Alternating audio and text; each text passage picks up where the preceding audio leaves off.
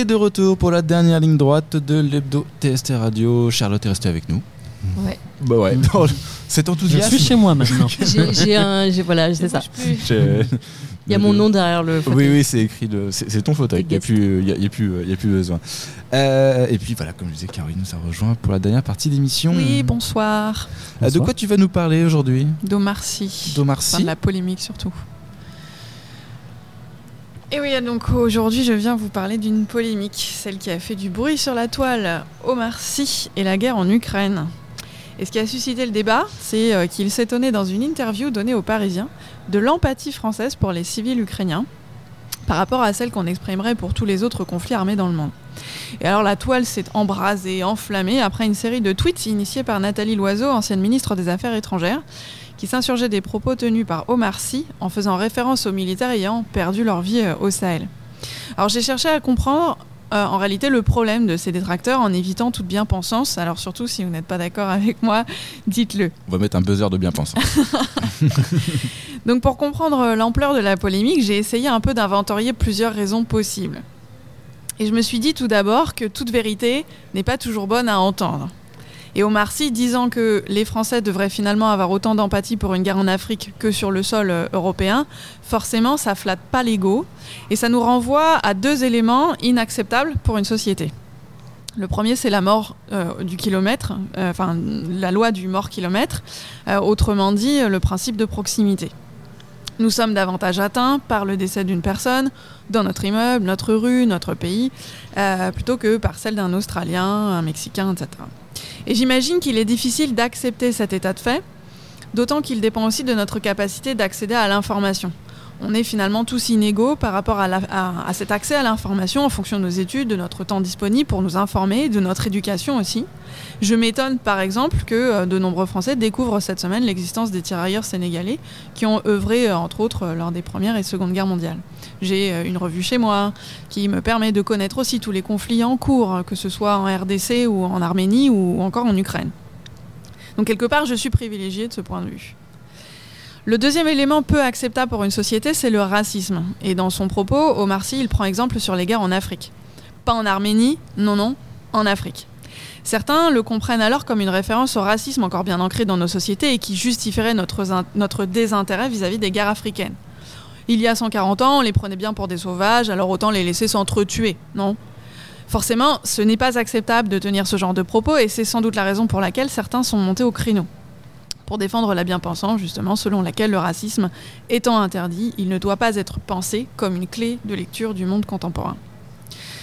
Le contexte de cette interview me semble également intéressant puisqu'il s'agit de la sortie du film Tirailleurs, dans lequel Omar Sy incarne l'un de ces tirailleurs justement lors de la Première Guerre mondiale. Les tirailleurs sont des fantassins de l'armée de terre recrutés de gré ou de force dans les colonies par milliers. Cette armée noire s'est illustrée dans de nombreuses batailles et nombreux sont encore ceux qui réclament leurs droits.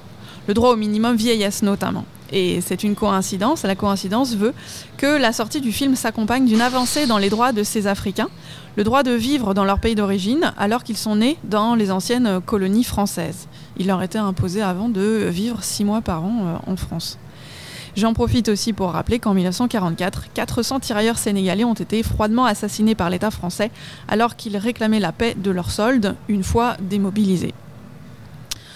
Enfin, j'ai constaté qu'il était reproché à Omar Sy de vivre aux États-Unis, en plus euh, d'être noir bien sûr.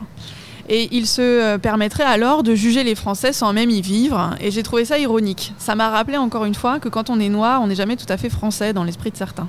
Ça m'a rappelé les remarques de ceux qui, il y a un mois, commentaient l'image des footballeurs français acquiescent de leurs origines africaines, quitte à grossièrement dire que Mbappé était camerounais. Bref, beaucoup de bruit et d'encre cool écoulée. J'ai l'impression que le niveau d'intelligence est inversement proportionnel à la médiatisation de ce débat. Une chose est sûre, moi, la seule chose qui m'interroge vraiment dans cette histoire, c'est qu'Omar Sy se sente plus en sécurité au pays des suprémacistes blancs qu'en France, mais ça, ça ne me regarde pas. Et ça fera une autre chronique un jour. Merci Caroline. Oui, on t'avait pas prévenu Charlotte, mais en général quand Caroline arrive, c'est Ça va, j'ai été soft. Là, ça a été quand soft. Oui, oui, il y a eu Le le meurtre sujet sur le permettait euh, d'être un peu plus soft. écouter toutes euh, ces chroniques. Euh, Fabien, tu l'as vu toi le film Oui, Tirailleurs je l'ai vu euh, tout à l'heure avant d'arriver à la radio. Un film plutôt euh, proche des faits, je dirais, avec beaucoup de facilité, je trouve, scénaristique, mais ça, je pense que c'est pour romancer un petit peu. Mais euh, c'est très prenant, il y a un côté assez sombre et c'est très bien réalisé. Ça joue plutôt bien. Euh, c'est un film à aller voir et nécessaire à la culture française et à mettre dans toutes les salles de cours éventuellement. Je pense que ça pourrait aider à, à voir euh, et à comprendre l'histoire de d'extérieur. Bah justement, nous au ly- au ly- au lycée, il y, a certaines classes qui, sont déjà allées le voir en avant-première au mois de décembre. Moi, ce que j'ai cru entendre, c'est que il y a une belle restitution aussi des difficultés de communication, Oui. parce que les tirailleurs sénégalais ne sont pas tous en fait sénégalais. Oui. C'est euh, c'est un peu un abus de langage. On- un abus de par langage. facilité, on, on parle de tirailleurs sénégalais, mais en fait, euh, ils viennent de toute l'Afrique de l'Ouest. Il y a plusieurs dialectes qui sont euh, dans chaque Et donc, pays. Voilà, nécessairement, ils ont. euh, Et même, je crois que euh, dans certains pays, il y a plusieurs dialectes au, au sein même du pays, donc c'est très compliqué de, en effet, communiquer. Il y, a- il y a 2000 langues en Afrique, donc euh, On arrive presque plus à parler français en, en Afrique, malheureusement. Que, mais c'est aussi le problème des colonisations qui peuvent euh, en dire long euh, sur euh, ces projets. Et la colonisation est aussi mise en valeur aussi dans le film. Je pense que c'est aussi ce qui a dû, ce que je disais, le contexte, ça a dû ranimer un petit peu certaines euh, passions françaises, euh, celle de, bah, de, de défendre à la fois un passé euh, tout en acceptant ce qui a été fait. C'est pas toujours évident. hein, Je euh, dirais même passion euh, occidentale, Oh. voire même asiatique, dans le sens où, euh, où tous les continents ont, colonisé d'autres continents. hein. Ce n'est pas que propre à la France, il faut aussi le redire. Ah non, non, bah, de toute façon, l'Afrique, c'est tous les Européens, sûr. finalement. et l'Angleterre pour la Chine, etc. On, on connaît. Et euh, ce que j'aurais aimé aussi rajouter, c'est que euh, tout ce qui est lié au racisme, euh, je pense que ce n'est pas nécessairement une forme de couleur ou de, peur ou de la méconnaissance de l'autre. C'est une histoire de, pensée. Quand on est connu, on attise forcément la haine et encore plus du coup quand on est d'une origine étrangère. Et euh, Omar Sy a quitté la France non pas pour euh, notre côté racisme ou quoi que ce soit, c'est que de toute façon, quand on est une, star, c'est impossible de vivre de toute façon dans son Oui, propre pays. C'est ce qu'il C'est, euh, c'est ce qu'il disait, il justifie lui son départ aux États-Unis euh, de, de cette, euh, de cette façon-là. Après, moi, ce qui, m'a, ce qui finalement me, me paraît curieux, c'est que de tous les pays qu'il pouvait choisir, où il aurait été quand même plus éloigné de la notoriété française, puisque c'est quand même principalement en France qu'il, qu'il l'a, il choisit les États-Unis. Et pour moi, c'est, c'est, enfin, c'est vrai que c'est un, un non-sens quand on est de couleur noire. Et que- Alors c'est un non-sens, mais quand on est acteur et qu'on Oui. a déjà eu, euh, je crois qu'en France c'est le César, hein, c'est bien ça, Oui. et qu'on souhaite potentiellement viser un Oscar, ça peut tout à fait être utile à, à sa carrière Quelque personnelle. chose comme ça, il a joué dans un, dans un Marvel, non ou un... Mm. Oui, il a joué dans un Marvel et je crois qu'il a un agent là-bas.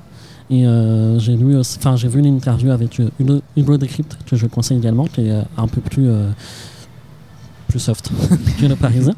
Mais euh, on apprend à connaître tout autant le personnage quand même. Mais de toute façon, il y a déjà eu des débats avec lui, par là, etc. Donc, Mm. euh, J'en profite sur Hugo Decrypt, il lance actuellement, si vous êtes jeune créateur de contenu sur YouTube, euh, vertu informative, euh, il lance un- une sorte de, pas de séminaire, mais de, de masterclass. Euh, voilà, vous vous candidatez, il va en sélectionner une vingtaine qui euh, pourront du coup bénéficier un petit peu de son savoir-faire pendant, je crois, euh, six mois. Euh, ça a été officialisé il y a, dans la journée, hein, donc euh, c'est voilà, c'est euh, c'est tout frais. Mais voilà, ça peut, euh, ça peut aussi vous aider. Allez voir Hugo Décrypte euh, ce, ce qu'il fait. Euh, merci à tout le monde d'être passé. Merci euh, Charlotte, on te souhaite le meilleur euh, pour la suite. Mais merci à vous. Merci. Caroline pour ces chroniques toujours très affûtées. Bravo. Euh, Et merci très- à eux et- merci à eux là qui étaient là en, En tout début d'émission. Et merci à Fabien aussi. Qui a... Et merci à toi. Oh, oh. Tant d'éloges. Attendez, là, on va s'arrêter parce que c'est. Ah, on a eu les nouveaux casques aujourd'hui en plus. alors. Ça, voilà, ça, ça va nous rendre toute chose. Euh, L'hebdo TST Radio, c'est cool. Et l'hebdo TST Radio, c'est fini.